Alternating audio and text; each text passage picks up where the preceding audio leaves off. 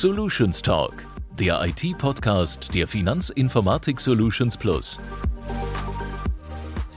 Im Team der Lösungsfinder entwickeln und betreuen wir Geschäftsanwendungen für unsere Kunden. Cloud-Technologien spielen für uns dabei eine immer größere Rolle. Aber was genau sind eigentlich Cloud-Technologien? Wie setzen wir diese bei uns ein und bei unseren Kunden? Auf welche Architektur setzen wir auf? Darüber spreche ich im heutigen Solutions Talk mit unserem Head of DevOps Manuel Kirchner. Mein Name ist Andreas Totok. Ich leite bei der FESP den Geschäftsbereich Enterprise Information Management und habe in den letzten Jahren die Cloud-Strategie der FESP mitentwickelt. Guten Morgen, Manuel. Du hast in deinem Bereich den praktischen Einsatz von Cloud ordentlich vorangetrieben und unterstützt die Geschäftsbereiche bei Cloud-Themen. Stell dich und dein Team doch mal kurz vor und erzähl uns, was ihr so macht. Ja, hallo, mein Name ist Manuel Kirchner. Ich verantworte mit meinem Team bei der FISP das DevOps. Wir haben in den letzten Jahren hier intern eine Cloud-Infrastruktur und DevOps-Prozesse ähm, implementiert, die in Zukunft dann in die Cloud führen werden. Was für Vorteile haben wir eigentlich, wenn wir jetzt Cloud Native entwickeln? Also was sind so die typischen Dinge, warum es überhaupt tun? Also warum mhm. bleiben wir nicht bei kleinen Server-Architekturen, klassischen Middleware-Architekturen? Was war so der Anlass für dich, da auch wirklich aktiv zu werden mit deinem Team? Von der klassischen äh, Entwicklung, da haben wir es oft mit Monolithen zu tun. Das heißt, die lassen sich äh, wunderbar auf einer VM installieren und betreiben. Also VM steht für eine virtuelle Maschine. Mhm, genau. Mhm. Das heißt, man will ja aber eigentlich weg von diesen Monolithen, weil mhm. man festgestellt hat, dass die sehr schwer zu warten sind ab irgendeinem Punkt und auch so gut wie nicht skalieren. Deswegen geht man ja eher den Weg Richtung Cloud Native Entwicklung. Was heißt Cloud Native eigentlich? Äh, Cloud Native geht dann so in Richtung Microservices. Das heißt, so ein Microservice an sich, der lässt sich gut skalieren. Das heißt, es ist dann ein relativ definierter Bereich für eine Aufgabe. Mhm. Und der wiederum lässt sich dann beliebig skalieren. Das heißt, man hat da eine ganz andere Herangehensweise. Sprich, Persistenz ist da ein Thema. Aber das sind natürlich auch die Microservices. Also klassisch haben wir Anwendungen gebaut, die sehr monolithisch sind, also sehr, sehr groß, sehr viele Features enthalten, sehr viele Schnittstellen möglicherweise auch. Das neue Paradigma ist da zu sagen, man zerteilt diese Anwendung in kleinere handhabbare Stücke. Habe ich das richtig verstanden? Mhm, genau, ja. Das ist auch schon ein gutes Stichwort. Wir haben ja nicht immer Greenfield-Projekte, mhm. äh, sondern wir haben oft über Jahre gewachsene Anwendungen, die häufig als Monolith dastehen erstmal.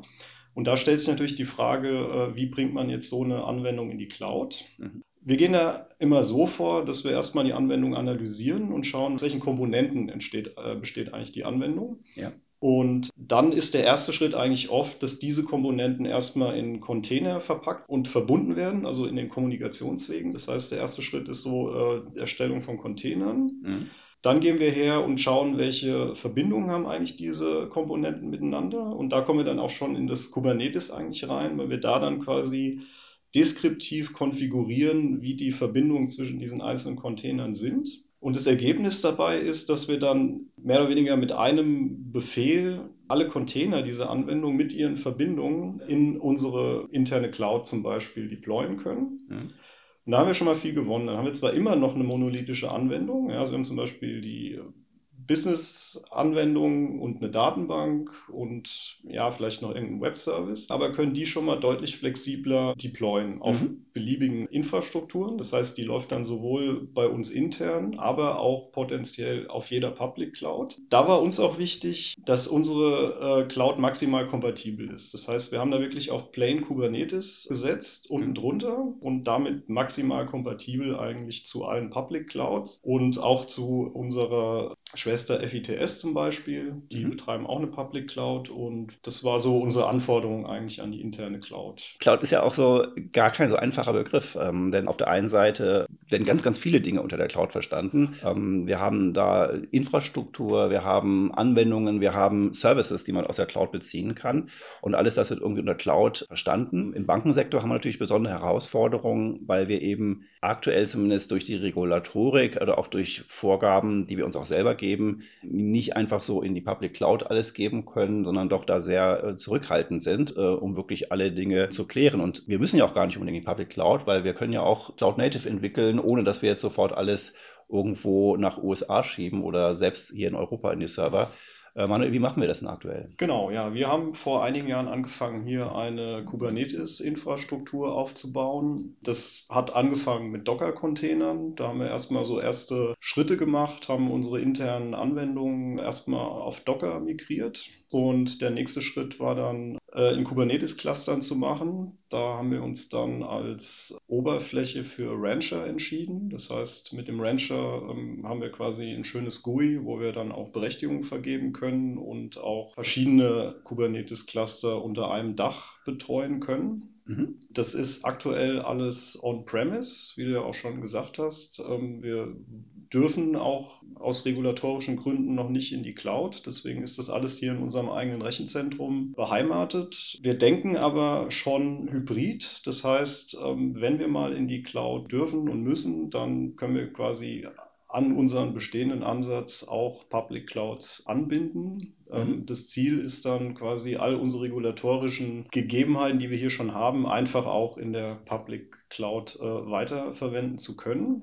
Also sprich ein Eingang zu allen Clustern, egal ob on-premise oder in der Cloud. Die FITS, also unsere Infrastrukturschwester, die haben eine Finance Cloud aufgebaut, wo die Banken, unsere Bankkunden dann zusammen eben eine gemeinsame Basis nutzen können, um ihre Services da zu veröffentlichen. Ist aber dann trotzdem innerhalb unseres Sparkassennetzes und nicht außerhalb zugänglich. Mhm. Wenn man jetzt von Public Cloud spricht, sprechen wir dann eher von einer Public Cloud innerhalb der Sparkassenfinanzgruppe, also doch wieder einer geschlossenen Cloud. Genau, ja.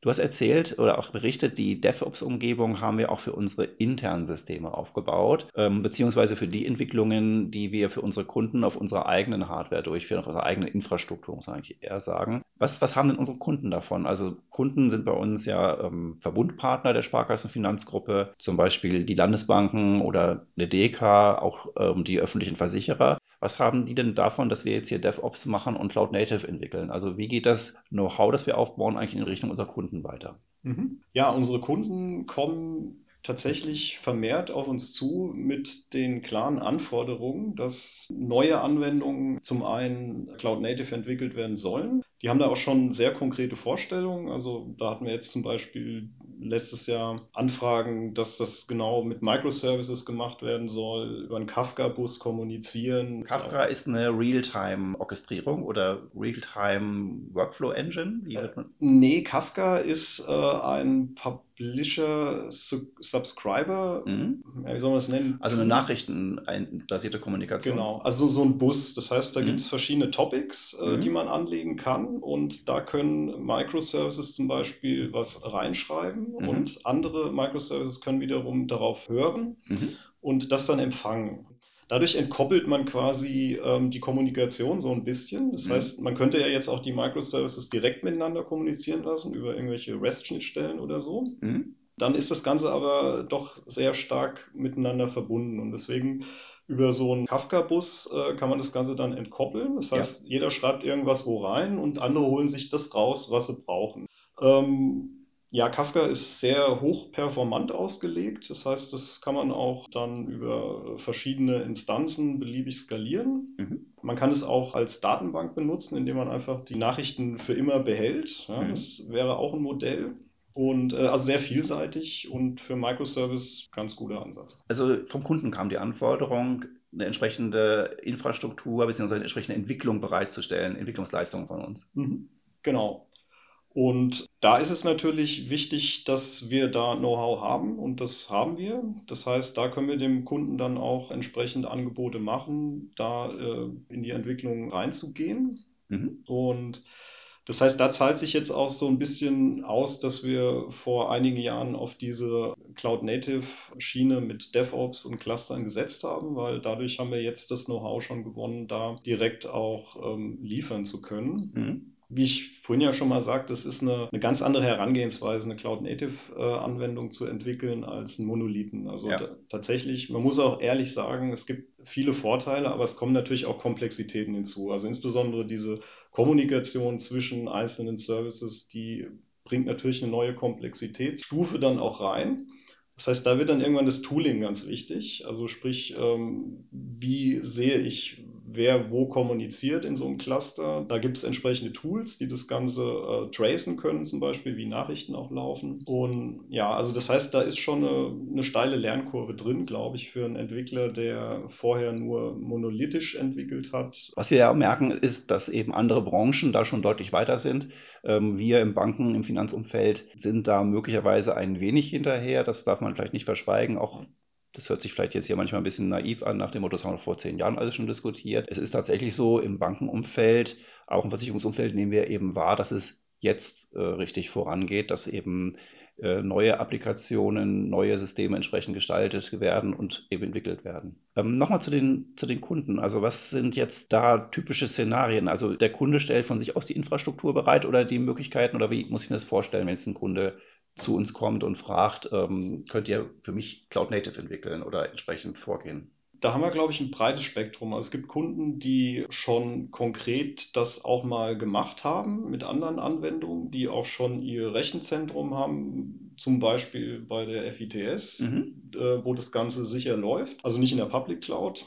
Mhm. Dann haben wir auch Kunden, die einfach ja, die Idee haben, das zu tun. Also die haben sich natürlich am Markt äh, schlau gemacht, wie entwickelt man heute Software und wollen dann ihre neue Software natürlich äh, modern entwickelt haben. Dann gibt es natürlich auch noch die Kunden, die da überhaupt noch keine Ansätze haben. Da gehen wir dann ja manchmal auch proaktiv hin und, und, zeigen denen, hatte ich ja vorhin schon mal erwähnt, dass wir zum Beispiel einfach mal so einen Monolithen äh, in so einem Showcase auseinandernehmen und ähm, das zeigen. Und da haben wir auch ja Aha-Effekte eigentlich bei den Kunden gesehen. Also erste Reaktion ist, naja, das ist ja schön, aber was sollen wir jetzt damit? Ihr entwickelt es ja, also bringt uns mhm. erstmal nichts, aber wenn man dann so das zweite Mal drüber nachdenkt, kommen ja dann so Themen wie Skalierung und Betrieb. Das heißt, ich hatte es ja schon mal erwähnt, das ist ja sehr einheitlich alles. Das heißt, dieses Inselwissen, was man vielleicht heute hat in so einem Produktionsbetrieb, das kann man damit auch ein bisschen aufbrechen, indem man das einfach sehr standardisiert und dann auch auf standardisierten äh, Prozessen laufen lässt. Und mhm. natürlich Skalierung ist auch ein Thema.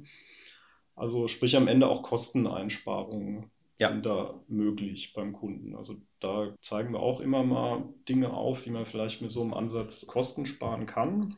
Ja. Und ja, wir selber müssen auch manchmal eine Frage stellen, ne? dass wenn wir jetzt jahrelang Applikationen in einer gewissen Weise entwickeln und wir sehen eben, dass es jetzt ähm, neuere Wege gibt, müssen auch selber wir uns auch sicherlich hinterfragen und auch den Kunden sagen, das, was wir jetzt jahrelang so gemacht haben, müssen wir jetzt mal neu gestalten. Das, da sehen wir es auch als Vorreiter durchaus, ähm, den Kunden da mitzunehmen, wenn der Kunde von sich aus das nicht anspricht.